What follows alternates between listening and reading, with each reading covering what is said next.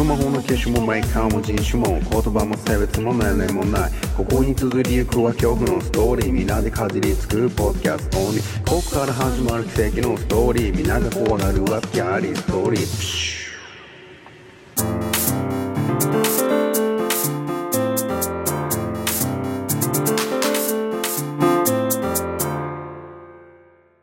紳士と謎のメモ。昨日、とても不思議で不可解な体験をしたので、ここに書きます。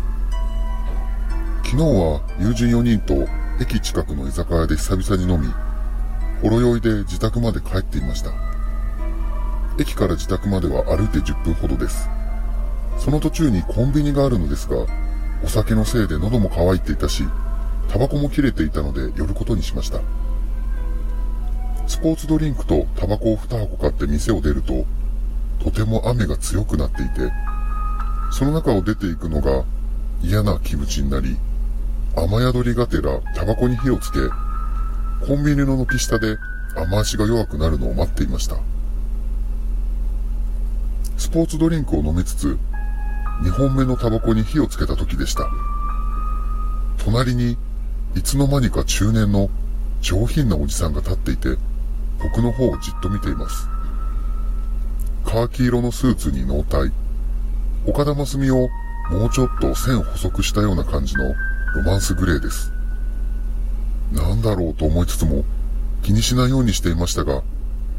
一度意識してしまうとどうしても視線が気になってしまいます。知っている人かな？とも思いましたが、顔や雰囲気に見覚えは全くありません。こちらもチラチラと見ていると、その男性が会釈をしたので、思わず会釈し返しました。雨が強いですね。台風のせいでしょうね。最初は二言三言、こんな会話をしていましたが、気がつくと結構喋り込んでいました。その人の話し方がまた上手いんです。なんて言うんだろう。警戒心を和らげるような口調と声質っていうのかな。大体の身の上というか、近況なんかを知らず知らずのうち、世間話的に話してました。両親とは中学生の頃に死別したこと、大学を卒業して上京してきたこと、就職先でトラブルがあり退職したこと、今はフリーターをしながら大学院に入り直すために勉強していること、ほとんど僕が話していた気がします。男性は合図を打ったり、それでと興味深く聞いてくれていたりしたのがとても嬉しくて優しくて、なぜか話しながら僕は胸が熱くなり、最後の方は鼻声になってしまいました。僕はいつも自分のことを孤独だと思うことがあって、例えば親友と会っている時も、彼女がいた時も、根本的な心の奥底では、自分は結局一人なんだ、という気持ちを完全に拭い去ることができませんでした。それを相談しようとすると、喉がつっかえて話せなくなろうとするんです。両親に置いていかれたんだと、心のどこかでまだ思っていたのかもしれません。そんなことを初めて出会った見知らぬ人間に話している自分にも驚きますが、黙って聞いていてくれた男性も、今思えば本当に不思議です。気がつけば1時間ぐらい、コンビニの軒下で僕たちは話していました。ふと携帯のバイブが鳴り、見るとさっきまで一緒に飲んでいた友人からの着信音でした。ちょっと失礼します。と言って電話に出ると、かなり酔っ払った様子で何を言っているかわかりません。まださっきの店の近くにいることだけは分かったので、タクシーで迎えに行くからと言って切りました。男性に挨拶し、友人の件を話して、話を聞いてくださってありがとうございました。とお礼を言いました。男性は、いえいえ、こちらこそ。と、親切にもタクシーをコンビニの店員に行って呼んでくれました。前置きが長くなって申し訳ないのですが、実は本題はここからなのです。タクシーを待っていた3分ほどの時間、男性は奇妙なことを僕に言いました。君はどんなに勉強して試験をパスしても大学院には戻らないだろう。今、アルバイトで働いている会社は2年後になくなる。リラはダメだ。西暦2009年1月2日13時43分に、エスク A の某神社境内で、ある女性と必ず会いなさい。茶髪のくせっ毛、長めのショートヘアで、ファー付きのベージュのロングコートに茶色のヒールが高いブーツを履いている。その話の途中でタクシーが着きました。僕はいきなり言われた色々なことを整理もできないまま乗り込んだのですが、ドアが閉まる直前、男性は僕の手に紙切れと何かを握らせました。そして早口で何かを言いましたが、僕には聞き取れませんでした。紙切れには、西暦2009年1月2日からの件と、英語と日本語の混じった殴り書き、そしてカタカナでネメア、そして、Jacob's ladder was developed by Casual Closer of Physics そして、マリアはペーパームーンを歌わない。さらに、主観から始まったものは全て客観に終わる。そして、サンプルケースのようなものの中に、ピアスが一対入っていて、ハーディーバと書かれた付箋がついていました。紙切れの裏側には、彼女に会ったら、ピアスを自然な形で渡す。その際に、彼女に自分のことを不審に思われてはいけない。難しいだろうが、頑張る必要がある。クオリアは物質に干渉する。1月2日に某神社で誰よりも早く彼女に会わなければいけない。彼女がその日話す初めての人物が君でなくてはいけない。であるから、13時43分に遅れてはならない。妹さんはおじさんとおばさんとうまくやっているが、おばさんは1年後に精密な検診を受けなければならない。その時には、妹さんと共に必ず家にいるように。2009年のお盆に帰省してはいけない。ただし彼女ときちんと縁を触れ合わせることに成功した場合のみ、そして万が一にも失敗したならば好きにしてよい。君の他に二人いるが補欠である。そんなことが書いてありました。驚いたのは、僕が話していないこと、妹のこと、おじとおばのことまでメモに書いてあったのです。友人を自分の家に連れ帰り、吐かせて寝かせた後で、じっくりと出来事を思い返し、何度も髪とピアスを見ましたが、どうも納得というか、合点がいきません。僕だって小説や漫画、アニメや映画は人並みに見てきました。しかし、中二病になるには年を食いすぎています。からかわれたのか、しかし、妹やおじい、おばのことは一切話していないにもかかわらず、メモに載っている事実。また、そもそもそのメモを彼は初めから持っていたとしか考えられない。書く暇などなかったのだから。一体何だったんでしょうか？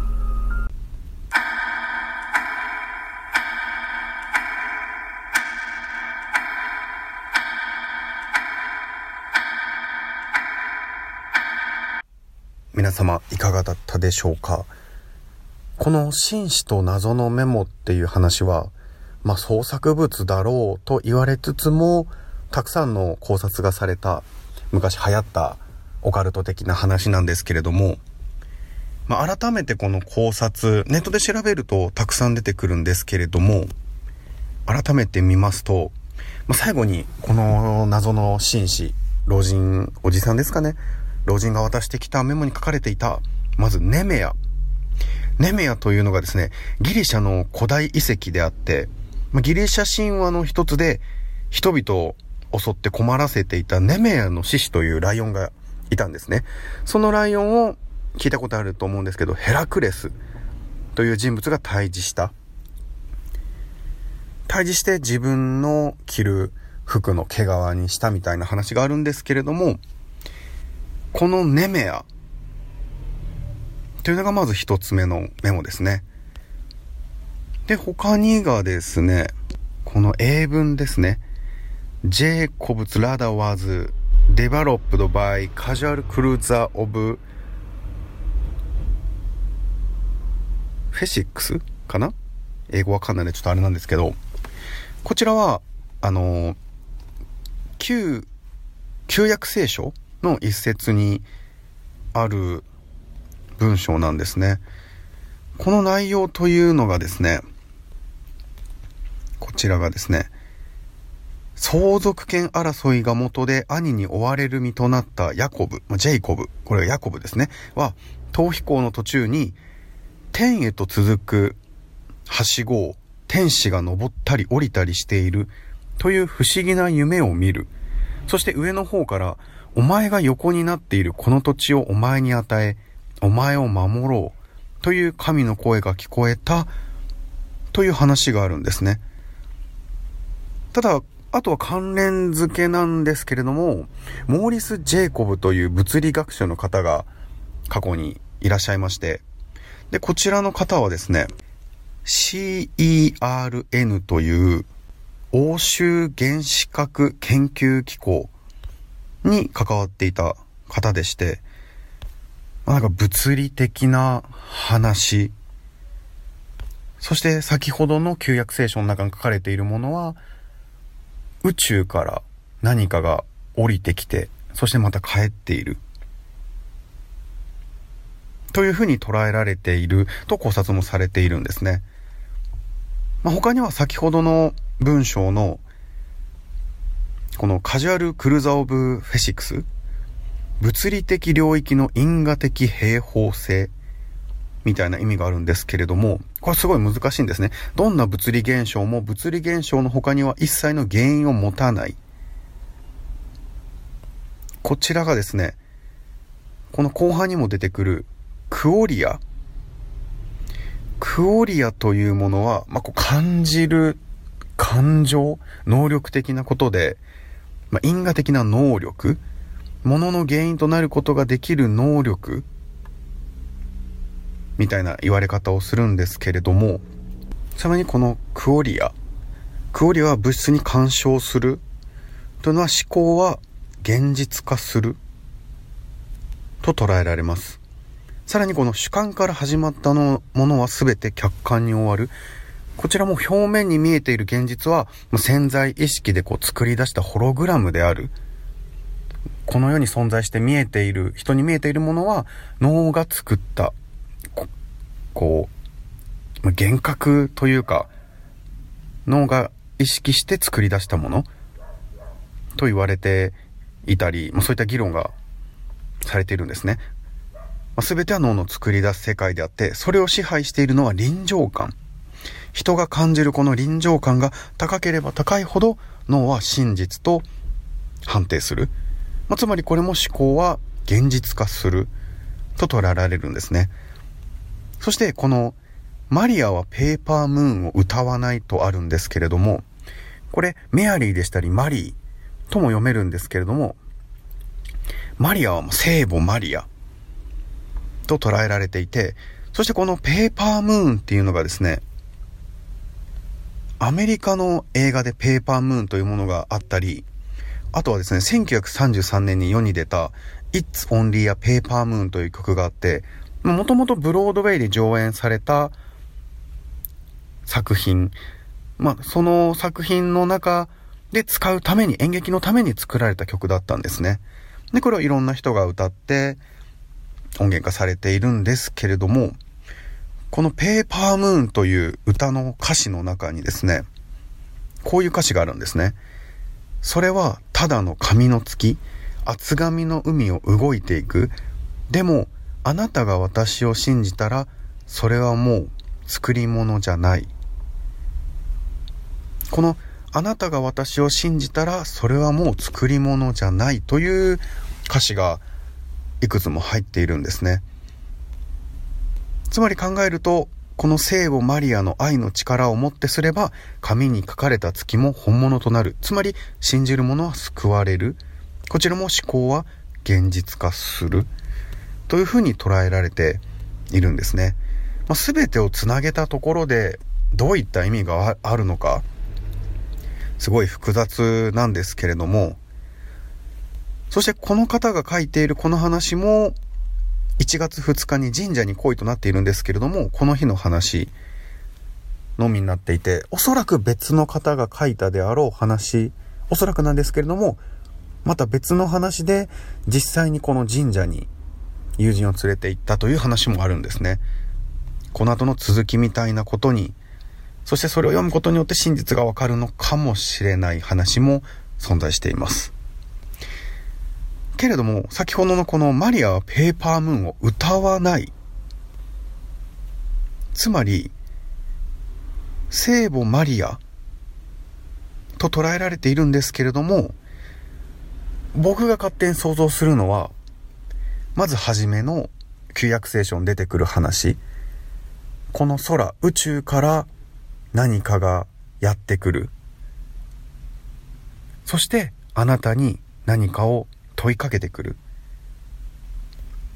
あなたというのは人間であり、この地球上に存在する全ての人のことだと思います。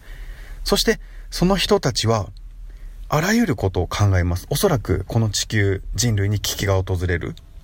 そして、いろんなことを考える。どうしようかどうしようかと、みんなで話し合ったりとか、国同士が動いたりとか、いろいろするんだと思うんですけれども、結局、悪いことも考えるじゃないですか。危機が迫ると不安を感じて悪いことを想像する。その想像、思考が現実となる。そして、聖母マリア、神に祈ろうとも、マリアはペーパームーンを歌わない？つまり、願うことは現実化されない。昔、ノストラダムスの大予言というのがすごい流行ったと思うんですけれども、人類の滅亡を予言したものですね。でも結局何も起こらなかったです。で、これも過去に流行ったもので、この2009年1月2日に人類の滅亡を予言したものではないのかなと僕は思ったんですけれども、まあ結局作られた話であり、創作物であり、この日に何も起こらないから、現在2019年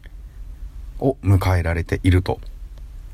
まあでもこういう話考える人はすごい賢いなと思いますし、まあ謎解きゲームチックな感じですごい面白いなと思いますし、真実がわからないホラー話こそ一番恐怖を人に与えられるのかなと。で、この不思議な紳士と謎のメモ。この話も読む人、捉える人によって感じるものも違いますし、答えも違ってくると思いますし、この話を読んで、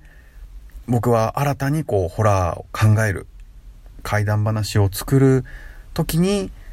役立てる要素がたくさん詰まっているのかなと、僕はそう捉えさせていただきました。スキャーリーストーリー100スキャストでは最後に僕の考察をまとめさせていただきますと、この紳士は未来から来た過去を変えたい何者か。しかし過去を大きく変えることができないので、謎解きじみたメモと謎のピアスを渡す。そしてそのメモの初めのネメア、ネメアの獅子、これは第一の難航と言いますか、試練的なことがジヌに訪れる。そして、その後に、人々は神に祈る。いろいろなことを考え、対処しようとするけれども、その願いは通じない。そして悪いことを考える。その悪いことは、思考は現実となる。人々が考える一番悪いこと、それが物理学者のモーリス・ジェイコブスさん。そして CRN、原子核、つまり原子力発電所もしくは原爆につながる。そして過去を変えたいその人はピアスを渡していくつかの試練というかこういう風にしなさいと伝える。それらを見事達成したことによってこの言われている茶髪の女性と出会うこの男性が出会ったことによって未来が少しずつ変わっていくのか、というふうに考察をさせていただきました。おそらく未来では人類が滅亡しているのか悲惨なことになっていて、その過去を変えたい何か、もしくは人類は全てもう絶望滅亡してしまって人類ではない何かの生き物が結果良くなかったので過去を変えたい。がためにこういったことを行ったのか。そんな感じの創作物なのかなと考察させていただきました。